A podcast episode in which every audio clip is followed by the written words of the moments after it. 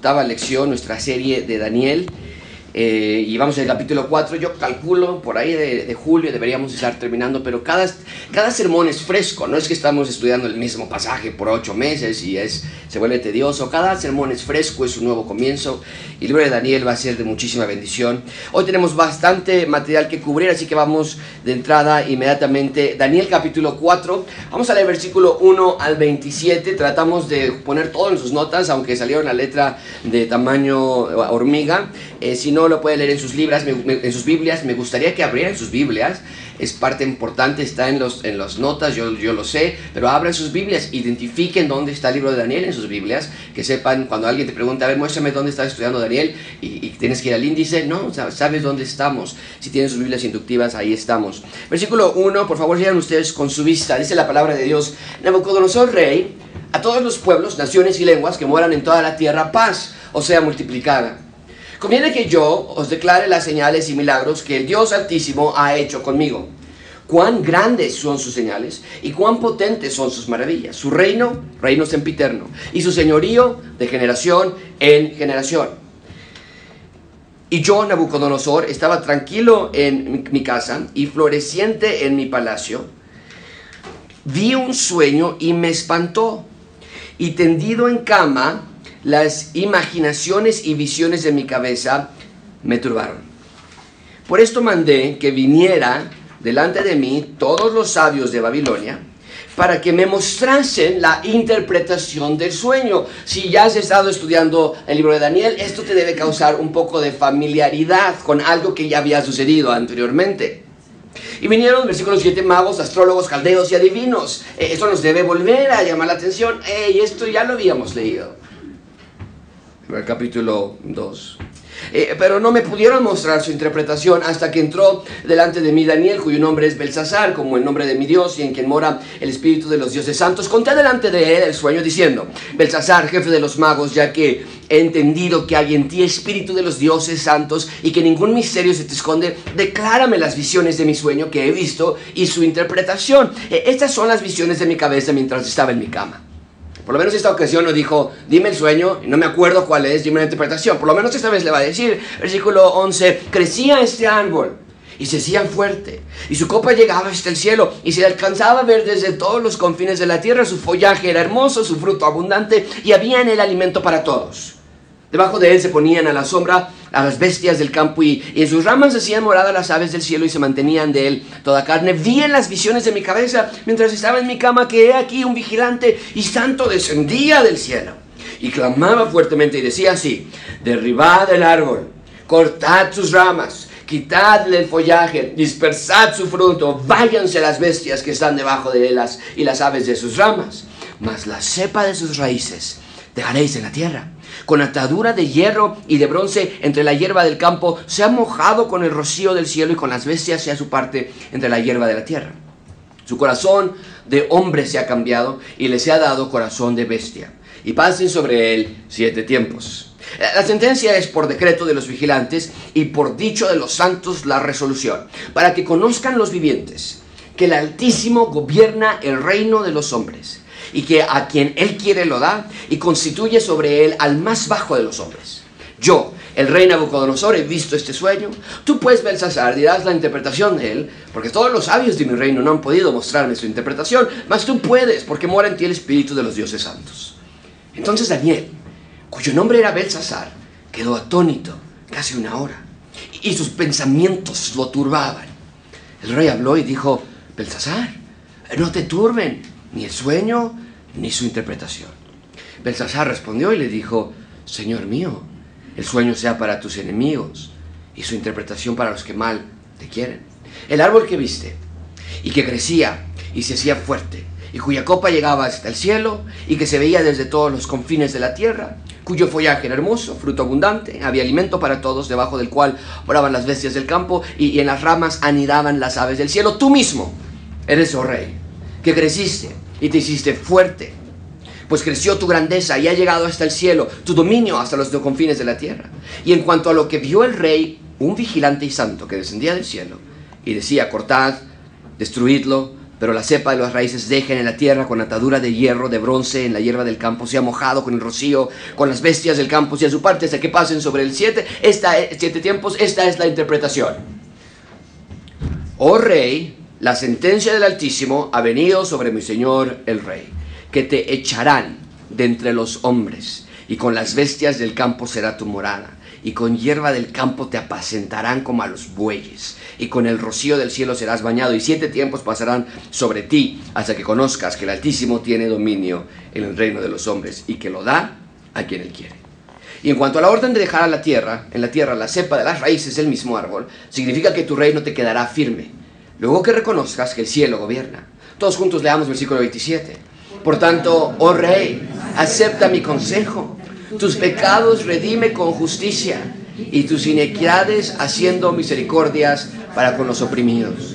Pues tal vez será una prolongación de tu tranquilidad. Vamos a orar. En tu lugar, ora a Dios. Y dile, Dios, ¿qué quieres que haga en mi vida diferente? Realmente, si no, serán los siguientes 45 minutos una pérdida de tiempo en tu vida. Vamos a orar. Señor, te damos gracias por tu palabra. Tu palabra es lumbrera nuestro camino. Señor, pequeñas crisis como las que está viviendo la Ciudad de México demuestra el vacío, la oscuridad, la confusión que hay en las personas. Pero nosotros tenemos algo más confiable que gasolina. Nosotros tenemos algo más confiable que partidos políticos. Eres tú. Y esta mañana nos vas a dar, nos vas a enseñar de esta escritura que solamente en ti hay esperanza para vivir porque tú eres el máximo y único soberano sobre todas las personas y sobre todos los gobiernos.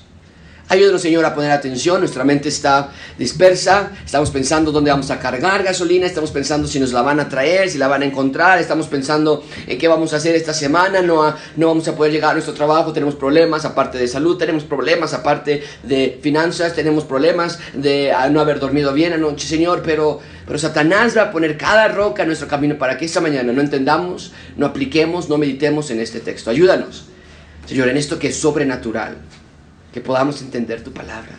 Porque ese texto no nada más es una historia divertida, infantil. Este texto lo dejaste aquí por un propósito. De entre todas las historias que pudiste haber dejado, que ocurrieron durante los tiempos de la humanidad, decidiste dejar esta. ¿Por qué? Ayúdanos a entender esto. En el nombre de Cristo Jesús. Amén. Amén. El pueblo de Israel, amigos, tenía que haber sido el faro en el océano que dirigiera a las personas hacia Dios. La, nación de Israel tenía que haber sido la nación testigo de las maravillas de Dios, de sus milagros, de su amor, de sus grandes obras, del poder de Dios, de la, del Gesed sobre ellos, de su misericordia, esto es. Israel tenía que haber sido la nación que altamente proclamara las bondades de Dios sobre ellos. Y muchísima atención con esto. Israel tenía que haber sido la nación que declarara la soberanía de Dios, las bondades de Dios sobre ellos. Tenía, que haber sido la, la nación que al ser gobernada por Dios mismo, ellos aclamaran incansablemente el buen gobierno de Dios sobre ellos. Así era el plan original, que Dios gobernara a Israel, que otras naciones vieran, que, que, otras naciones vieran que Dios es un buen Dios, que las leyes que Dios les dio a obedecer son leyes buenas. Escucha tú mismo a Moisés diciéndonos el propósito de las leyes de Dios. Y ese versículo vamos a cerrar la clase al final porque lo tenemos que atar. Mucha atención con esto. Mirad, dice Moisés, les he dado los estatutos y decretos. Nosotros decimos, no, no, no. Empezamos con estatutos y decretos. Eso es lo que yo sé de Dios. Leyes y leyes y leyes. Que no, que no, que no. ¿Por qué? Esa es la idea que nosotros tenemos. Dice Moisés, estos son los estatutos que Dios mandó para que los hagan en medio de la tierra, por la cual van a tomar posesión de ella. Guárdenlos. Es decir, obedézcanlos, pónganlos por obra, porque esta es vuestra qué? Sabiduría y vuestra qué? Inteligencia ante los ojos de los pueblos. Se supone que al obedecer la ley de Dios, los ojos de los pueblos dirían, ahí hay sabiduría, ahí hay inteligencia. Y van a oír estos pueblos y todos los estatutos y van a, y van a decir, ciertamente, son un pueblo sabio y entendido. Nación grande es esta. Nosotros decimos, no van a decir eso, van a decir pobrecitos. Pero no, la idea original es, si tú obedeces la ley de Dios, otros van a decir, wow, qué nación grande y entendida es esa. Porque esto es lo que van a decir los pueblos, los que no creen en Dios van a decir, no hay, qué nación grande hay que tenga dioses tan cercanos como este es Yahweh, nuestro Dios. ¿Qué nación grande hay que tenga estatutos y juicios que? Justos como es toda esta ley que yo pongo hoy delante de vosotros. Muchísima atención con esto, amigos. La razón por la que Dios les dio leyes no era para que fueran rescatados de Egipto. Recuerden, Israel estaba cautivo en Egipto. Dios no les, no les dio leyes a ellos para decirles, cuando obedezcas, te rescato. No, no, no. Ellos ya habían sido rescatados. La razón por la que Dios les dio leyes es para que vivieran felices, para que vivieran santamente y que otras naciones vieran la grandeza de Dios. Pero no lo hicieron así. Vieron las leyes de Dios como muchas veces tú y yo las vemos, como opresivas, rotundamente opcionales. Y al pasar de los años, Dios entonces entregó al reino del norte en las manos de los asirios y el reino del sur los entregó en las manos de quién? ¿Se acuerdan? Estamos en Daniel y Nabucodonosor es el rey de qué nación? Babilonia. Entonces el reino del sur fue entregado a qué nación? Babilonia conquistaron el reino del sur llamado Judá, se, llevaron los tesoros, se llevaron las riquezas, saquearon la nación, pero junto con ellos se llevaron a cuatro jóvenes que desde el inicio decidieron vivir en la ley de Dios. Y dio resultados, ¿no es cierto? Fueron librados estos cuatro jóvenes de comer la misma comida que el rey comía. Al terminar diez días de prueba comiendo nada más vegetales, terminaron luciendo como, mejor o peor que los otros jóvenes que sí le estaban entrando las carnitas y los tacos de pastor. ¿Quiénes lucían mejor? ¿Los que estaban comiendo vegetales, estos cuatro chicos obedientes a Dios, o los otros? ¿Quiénes?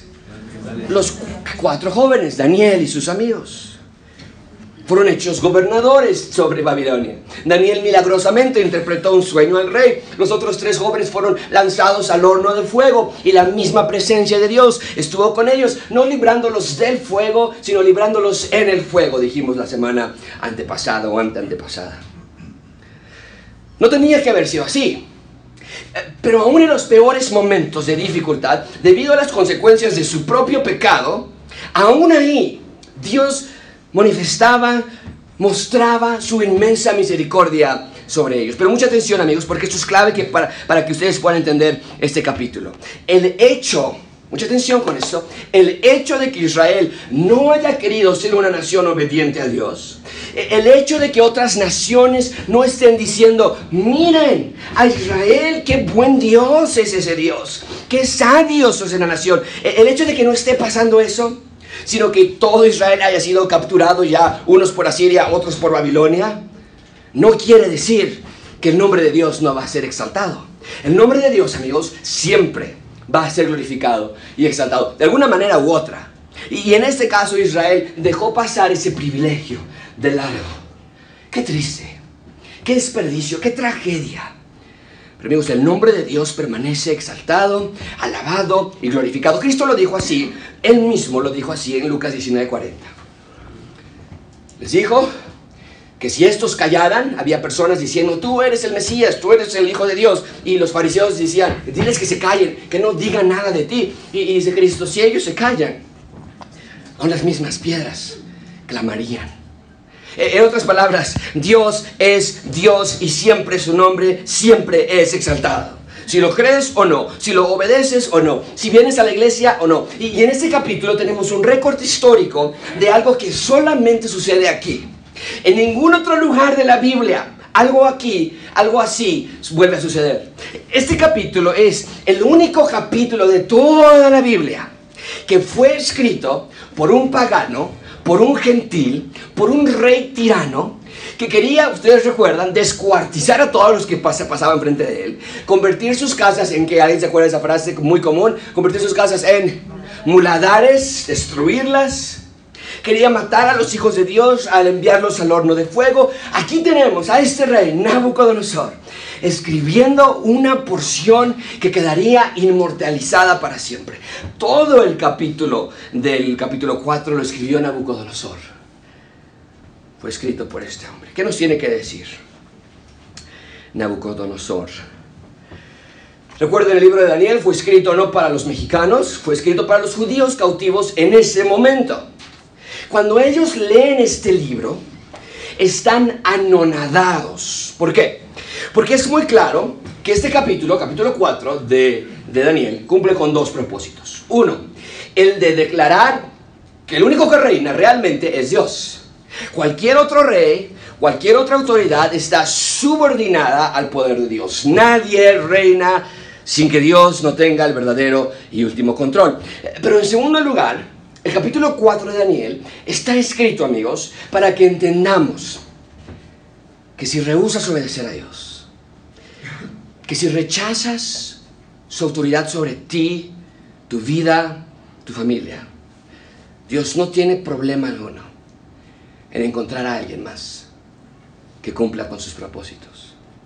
Israel no quiso cumplir con el propósito de proclamar a otras naciones que Dios reina y que Él es un Dios bueno. Israel no quiso, perfecto. Entonces Dios va a tomar a Nabucodonosor y Él mismo va a declarar que Dios es rey. ¡Wow! Es, es una lección para nosotros. No estamos tomando Ah, en serio las cosas de Dios. No estamos tomando en serio que Dios quiere santidad y obediencia. No estamos tomando en serio que Dios quiere que compartas con otros el Evangelio. Eh, y si no lo estamos haciendo, entonces Dios va a encontrar a alguien más. No somos recursos esenciales para Dios. Pero Dios nunca se va a quedar sin que su nombre sea exaltado. Y si gracia abundante falla, en la labor de que su nombre sea exaltado y glorificado en nuestra comunidad, Dios va a encontrar otra iglesia en que lo haga y va a dejar nuestra iglesia. Su presencia se va a ir de aquí, como sucedió en las iglesias de Apocalipsis, capítulo 2 y 3. Ahora, Dios es un Dios de misericordia.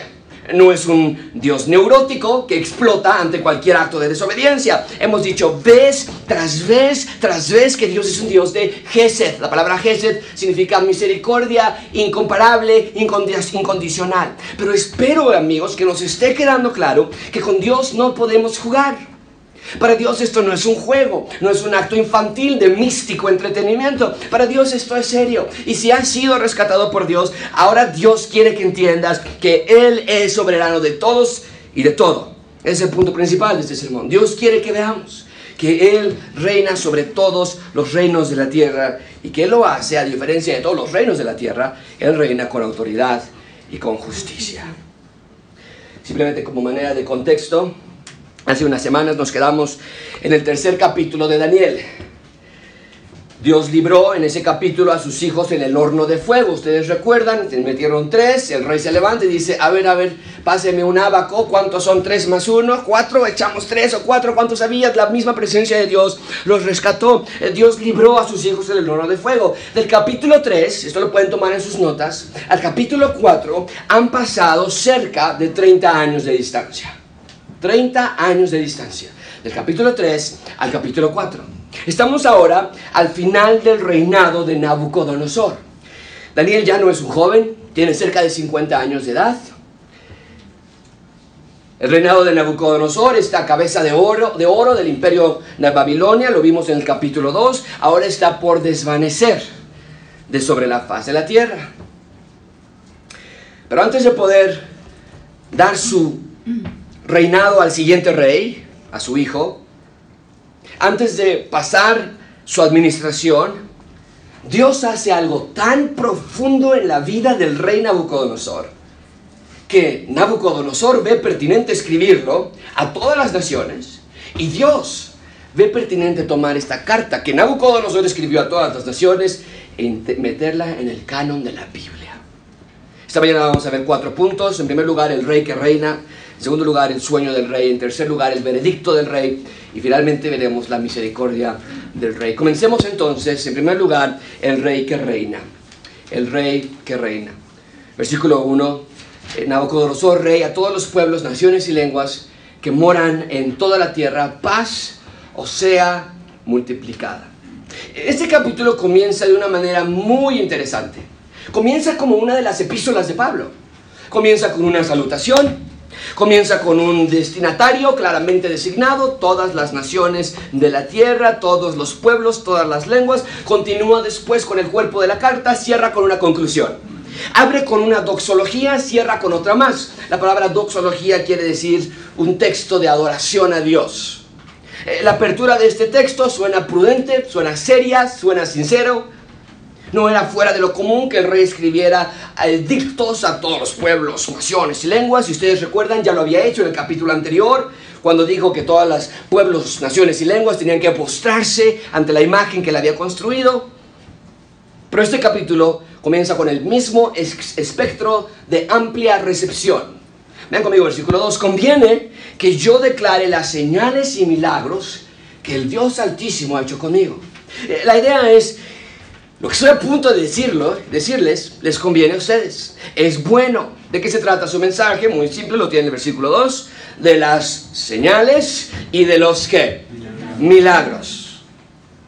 Esto es de suma importancia y lo voy a explicar más en un segundo, pero solamente quiero que lo marques. El capítulo 4 de Daniel es una carta del rey Nabucodonosor con dos puntos principales, las señales de Dios y sus milagros. Bien, vean conmigo, versículo 3. Cuán grandes son, otra vez, ¿qué dice? Volvamos a subrayar, si está en su Biblia inductiva, hagan una flecha, marquen el propósito de esta carta. Versículo 3, ¿cuán grandes son qué? Sus señales. ¿Y cuán potentes sus qué?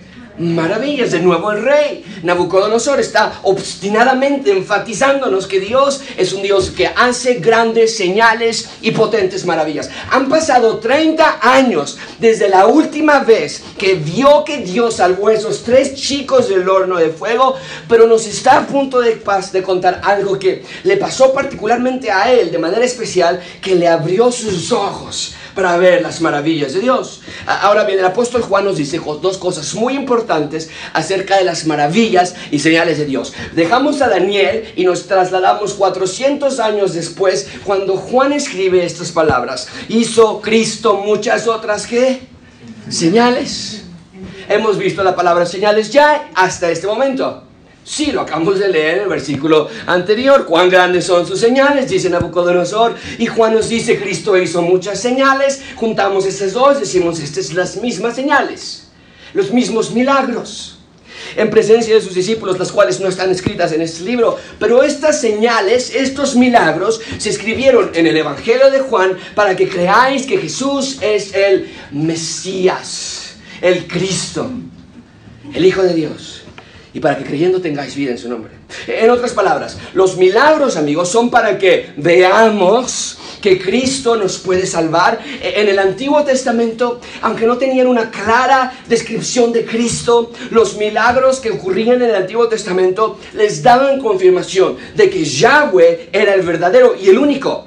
Dios que podía salvarlos de sus pecados. Entonces, cuando Nabucodonosor nos habla acerca de las señales y las maravillas, inmediatamente tú y yo Debemos pensar en la función de los milagros.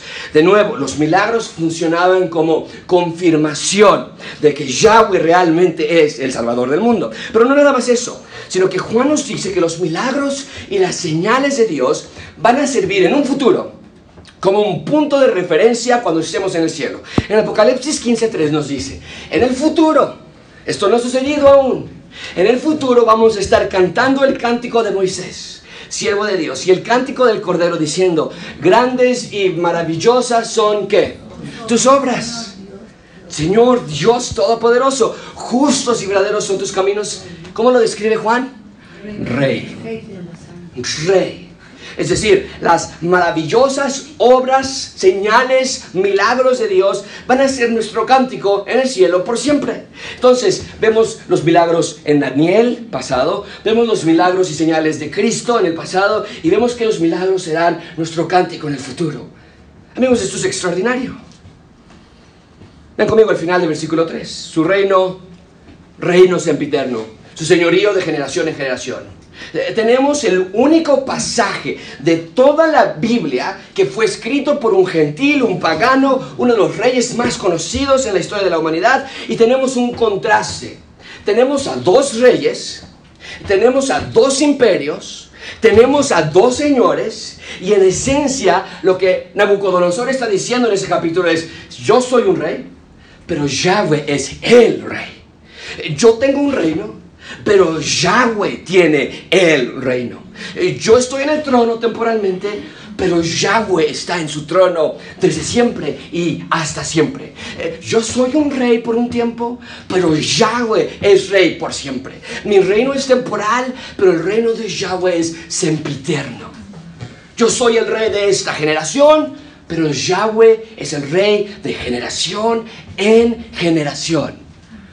Amigos, el rey humano, Nabucodonosor, está reconociendo al rey de reyes. Eh, es una clara confesión de que Dios es el verdadero y el único eterno rey. Eh, señores y señoras, nuestro Dios es el Dios que reina. Sus señales y sus maravillas lo confirmaron en el Antiguo Testamento, lo confirmaron en el Nuevo Testamento. Por eso cuando Cristo viene a la tierra haciendo precisamente señales y maravillas, no podemos decir, ah, nada más era un buen profeta. Porque ningún otro profeta, profeta hizo tantas maravillas y señales como Cristo. Cuando vemos a Cristo, vemos a Dios. Cuando vemos a Dios, vemos a Cristo. Dios reina, Cristo reina, el Espíritu Santo reina, la Santa Trinidad reina por siempre.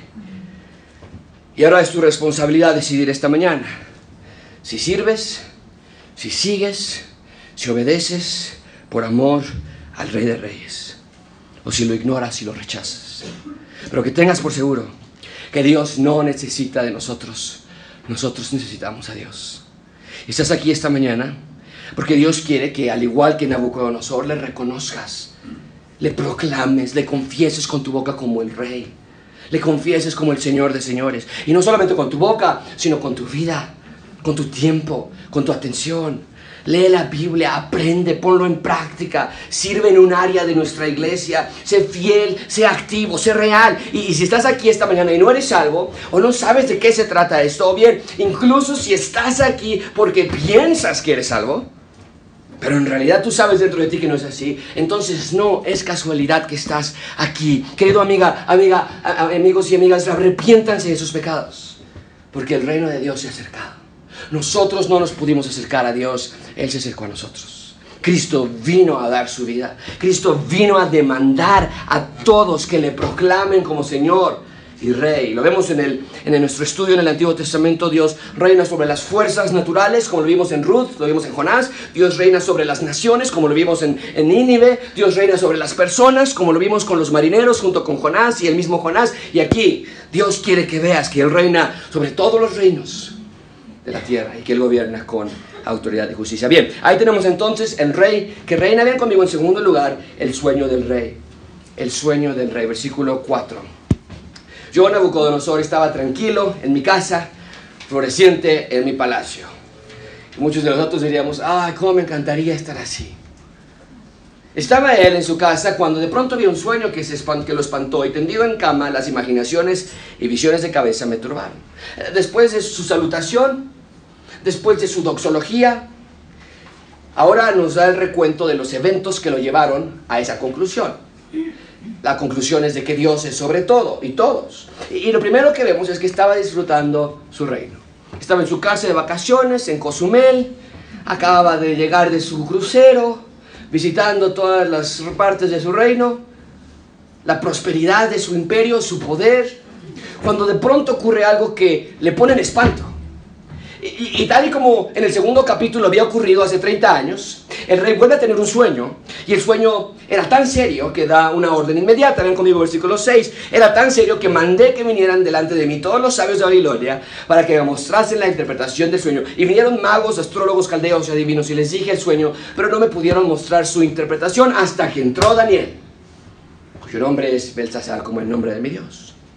No mucho que decir al respecto de esto, es muy claro lo que pasó al, tener ese sueño, vuelve a aplicar la misma fórmula de llamar a sus sabios.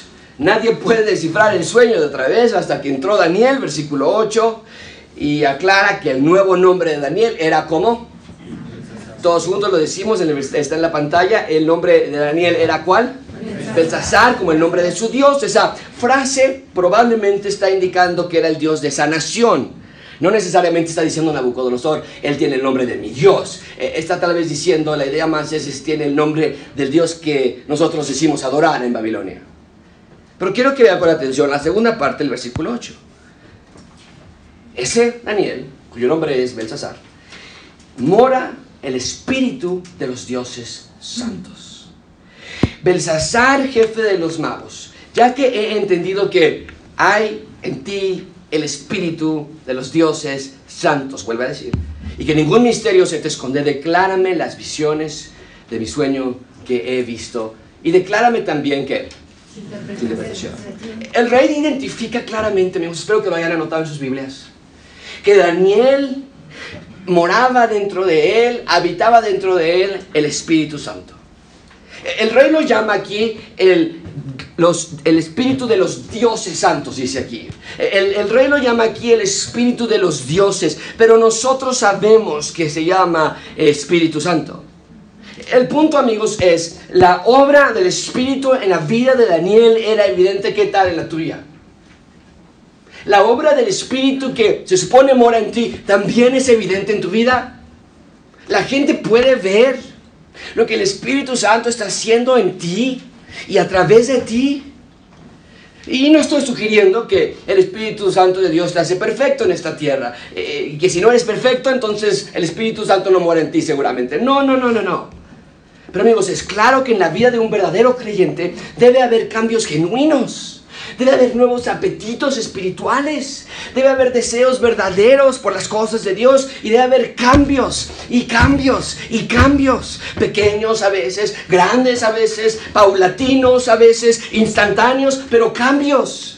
Porque en la vida de Daniel era evidente que el Espíritu moraba en él, dice Nabucodonosor. Y, Pablo lo dice así en Gálatas, por los que, pero los que son de Cristo, los que dicen ser de Cristo, entonces deben haber crucificado ya las, la carne con sus pasiones y deseos. Si vivimos por el Espíritu, andemos también por el Espíritu, dice Pablo. amigos, al inicio de este año, permíteme animarte a que permitas que el Espíritu de Dios te transforme. No queremos ser creyentes mediocres.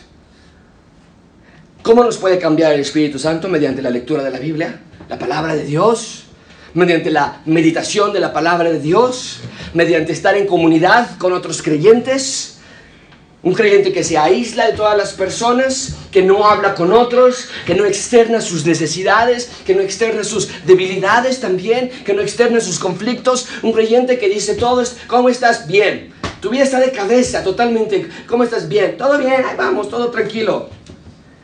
Es un creyente que va a vivir en aislamiento y vacío, porque Dios diseñó a su iglesia para que se viva en comunidad. Bien, ahora vamos rápidamente el, sueño del rey, no nos vamos a detener mucho porque vamos a ver la interpretación del sueño en unos minutos, pero vean conmigo versículo 10. Estas son las visiones. Me parecía ver en medio de la tierra un árbol, el árbol era grande, crecía el árbol, se hacía fuerte, estaba en medio de la tierra, todos lo alcanzaban a ver. Su follaje era hermoso, fruto abundante, había alimento para todos. En sus ramas hacían moradas las aves. Eh, eh, también soñé, dice Nabucodonosor, cuando estaba en mi cama, que un vigilante y santo le llama. Eso es interesante en el sueño. Descendió del cielo y clamaba fuertemente y da cuatro órdenes. Está en amarillo. Vamos a leer nada más las órdenes que están en amarillo. ¿Cuál es la primera?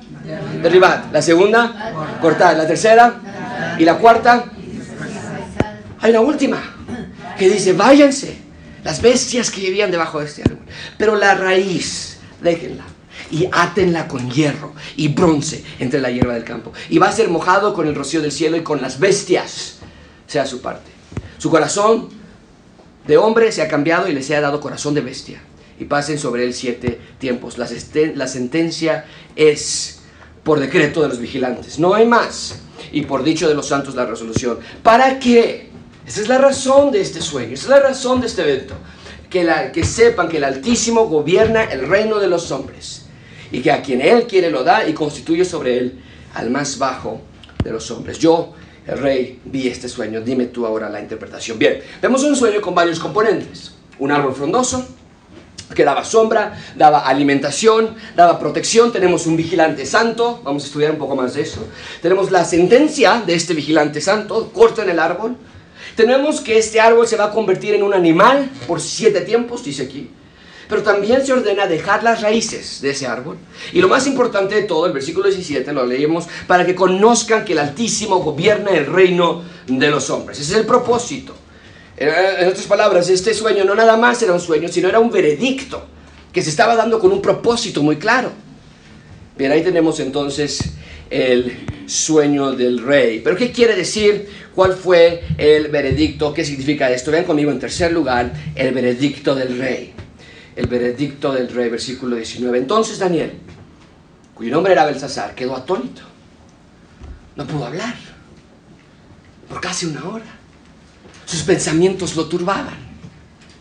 Y el rey habló y le dijo, no se turbe el sueño ni te turbe su interpretación. Belsasar respondió y dijo, Señor mío, el sueño sea para tus enemigos y su interpretación para los que mal te quieren. Eh, el texto nos da una descripción dramática de la reacción de Daniel.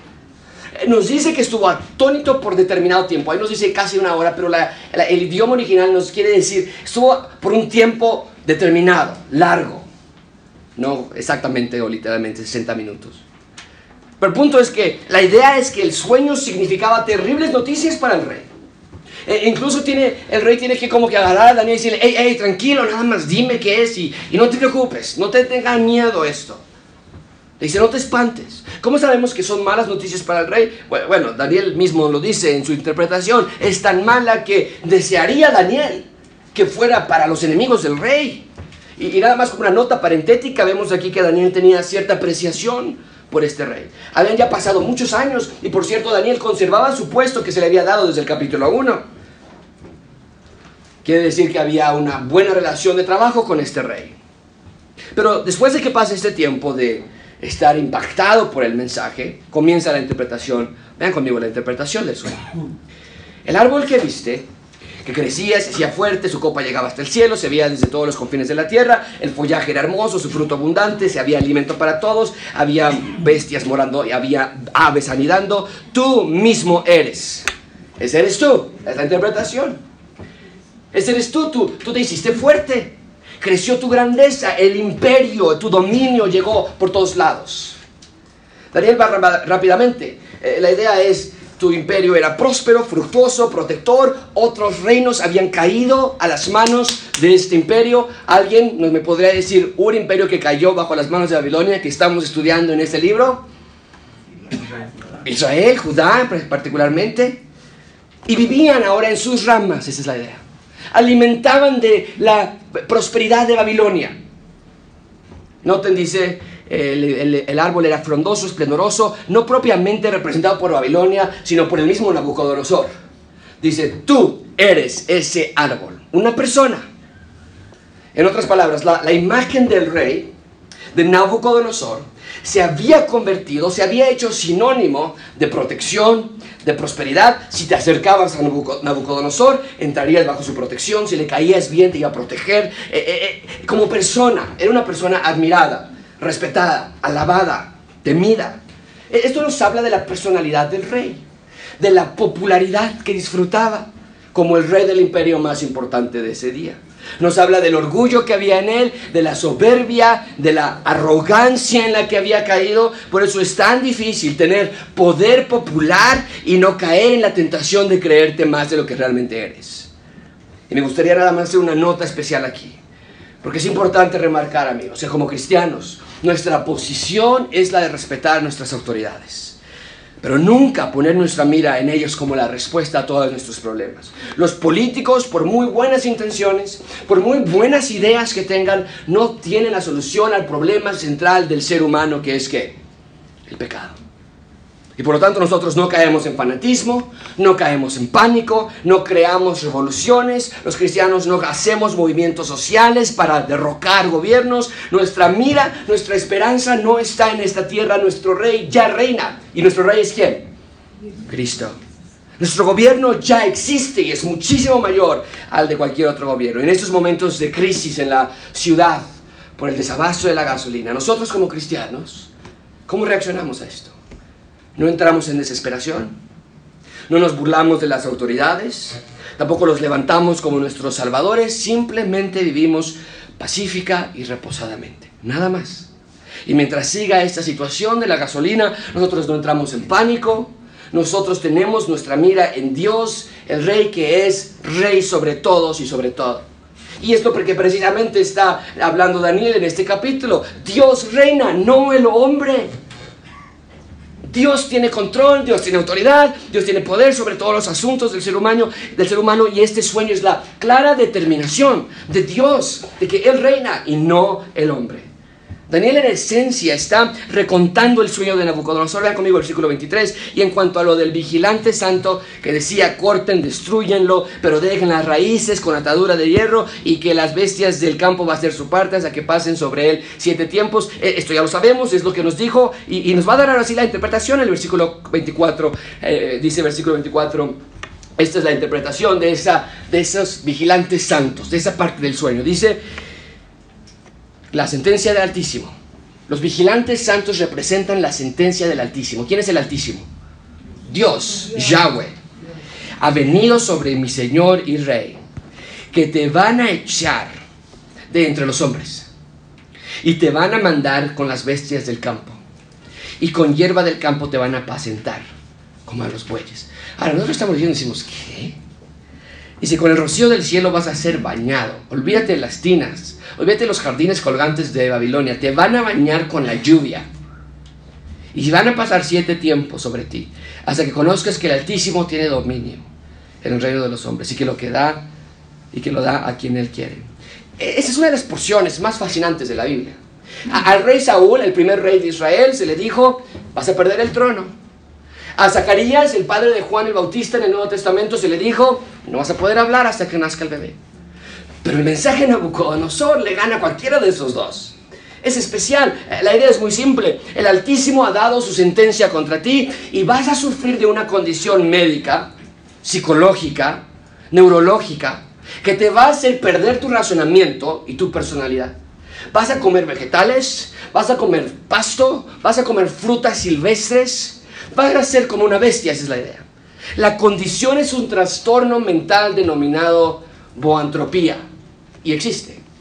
El rey del imperio más poderoso, el rey que alimentaba, eso creía él, alimentaba a todos, el que guiaba a su nación, el árbol frondoso con ímpetu de emperador y con brazo de guerrero, iba a caer en un trastorno mental que le iba a causar públicamente estar visiblemente como un animal.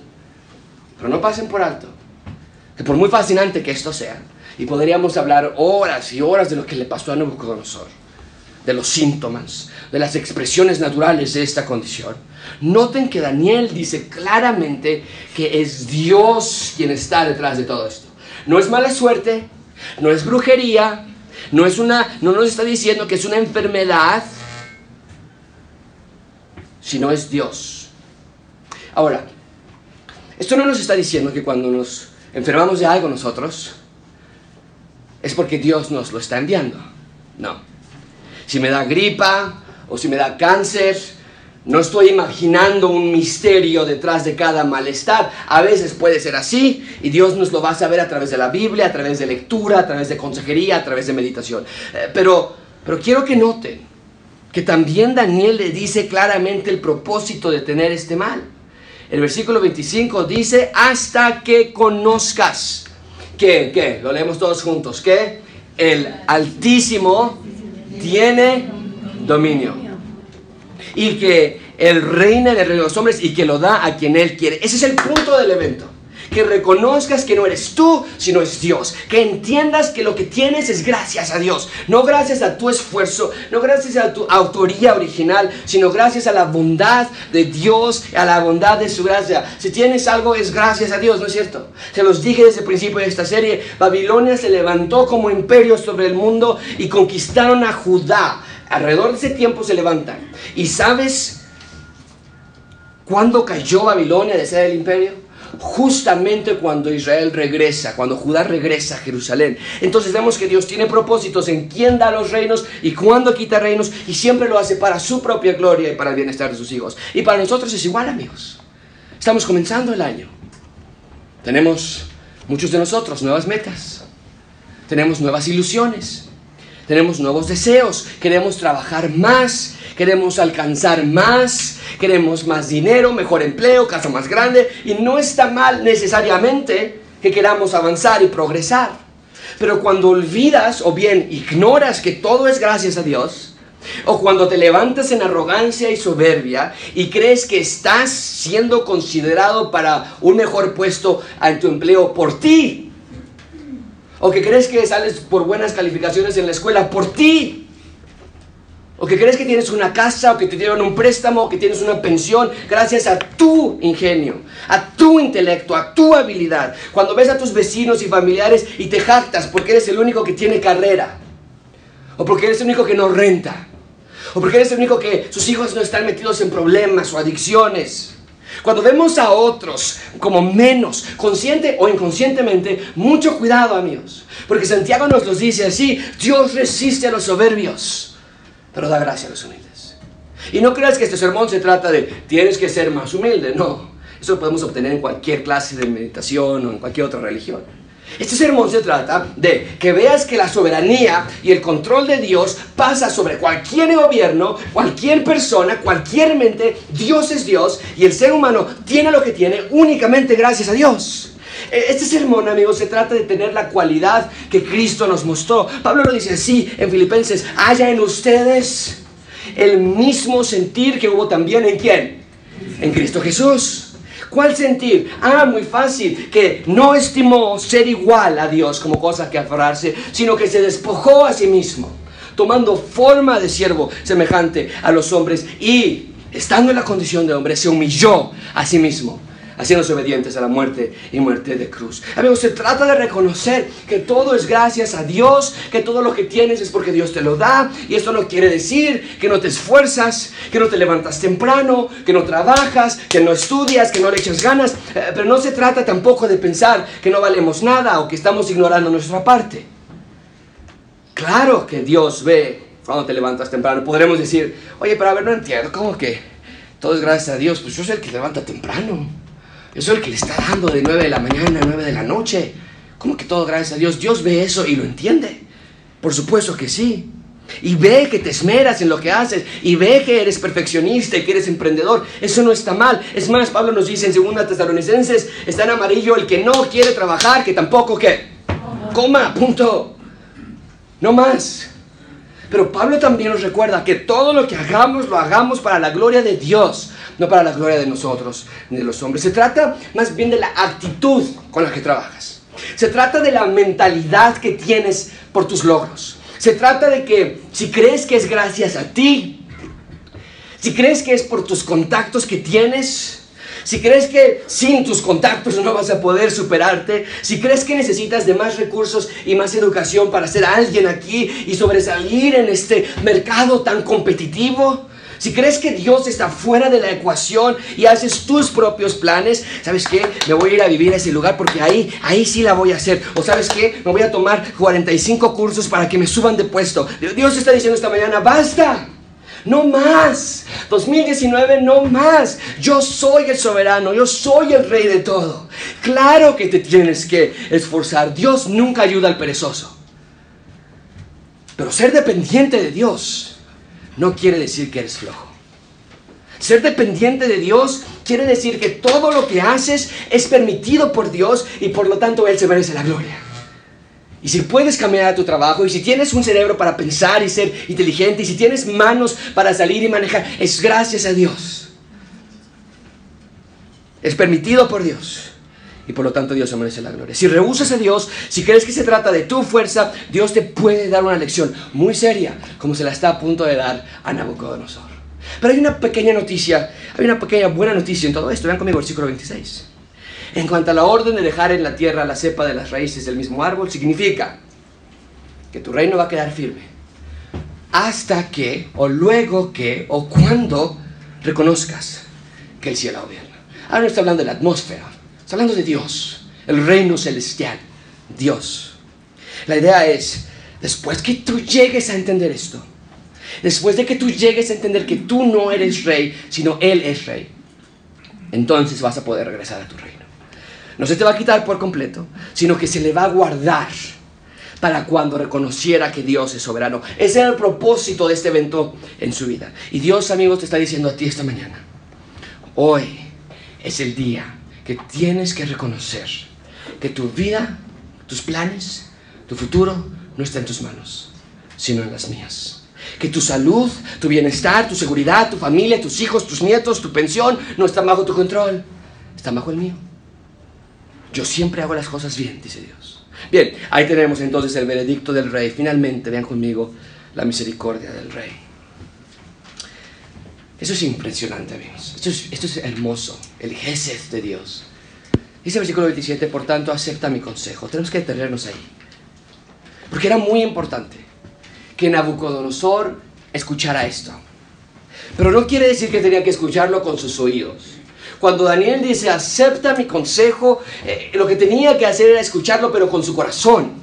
Esta instrucción era parte de la palabra del profeta de Dios a él. ¿Y qué nos dice esto, amigos? Que Dios siempre está listo para dispensar incomparable Gesed. Esto es la bondad, su misericordia, su compasión en nuestras vidas. Aún con toda la arrogancia de Nabucodonosor, aún con toda su soberbia, Dios está a punto de ofrecerle una vez más misericordia. ¿De qué se trata esto? Ven conmigo en la siguiente parte del versículo 27. Escucha esto, rey. Esto es mi consejo. Soy el profeta de Dios. Esto es, la, esto es lo que puedes hacer, lo que debes hacer. Tus pecados redime con justicia. Tus inequidades redime haciendo misericordia para con los oprimidos. En otras palabras, arrepiéntete. ¡Wow! Esto quiere decir que Dios podía haber detenido el veredicto que ya había dado. Sí, es lo que está diciendo aquí. Si Nabucodonosor decidía arrepentirse de sus pecados y que su vida mostrara cambios, es la, es la idea de la frase, haz misericordia para con los oprimidos, es decir, cambia, arrepiéntete, entonces no iba a haber más de ese castigo. No hay nada más, amigos, márcalo muy bien. Lo debía haber puesto en la pantalla, pero no hay nada más que complazca a Dios, solamente tu arrepentimiento. Nada más. Un verdadero y un genuino arrepentimiento. Y el consejo de Daniel es, arrepiéntete, cambia de dirección, ve al lado opuesto. Y para ti es lo mismo esta mañana. Dios quiere que te arrepientas. Si nunca lo has hecho en tu vida, esta mañana Dios quiere que te arrepientas. Y que tu vida demuestre ese arrepentimiento verdadero.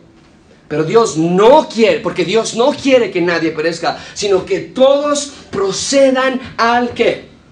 Arrepentimiento. Es lo que Dios quiere para tu vida.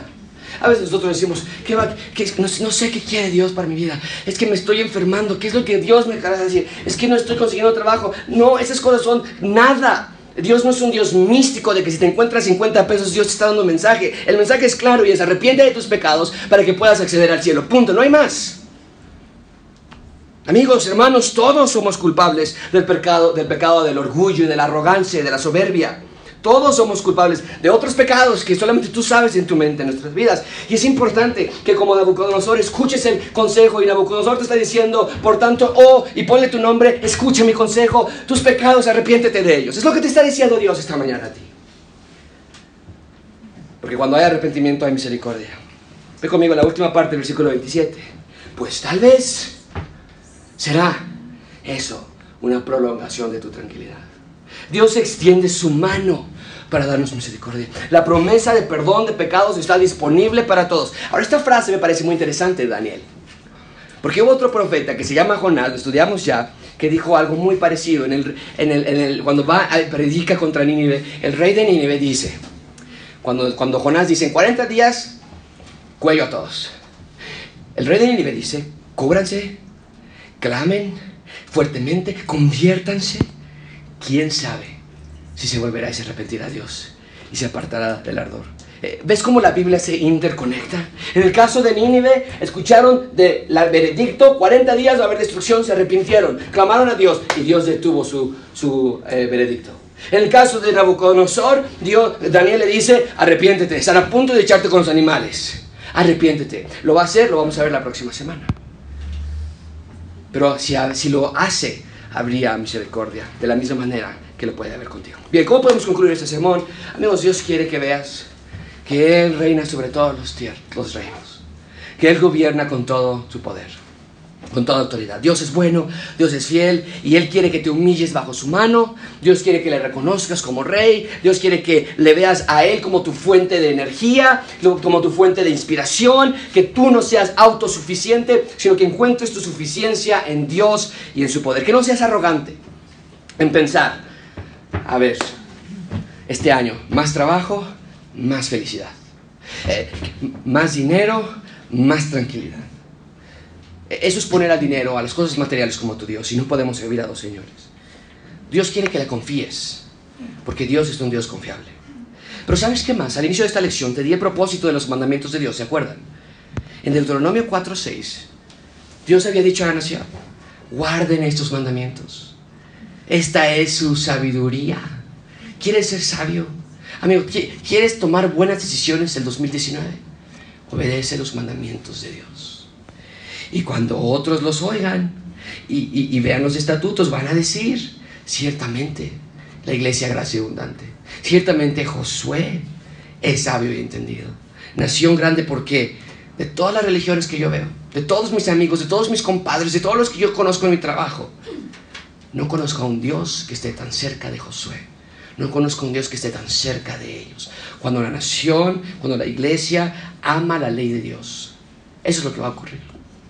Es precisamente lo que ocurrió aquí en Daniel. Nabucodonosor se da cuenta, no hay Dios como el Dios de Daniel, lo vamos a ver la próxima semana. Pero Nabucodonosor vio que Daniel era sabio y entendido. Así se lo dijo. Ven tú, ellos no pueden, ven tú porque yo sé que el Espíritu mora en ti. No hay otro Dios tan cercano como el de ustedes. ¿Te, das cuenta? La, la, obediencia de los hijos de Dios demuestra quién es Dios. Daniel es obediente y Nabucodonosor pudo ver en Daniel a Dios. Un Dios cercano y misericordioso amoroso. Es hora, amigos. Es hora. No esperes más de que reconozcas que en tu vida tú no tienes control. Que tú no eres el arquitecto, el ingeniero de tu éxito, sino que es Dios el verdadero rey de todo. Vamos a orar. Señor, te damos gracias.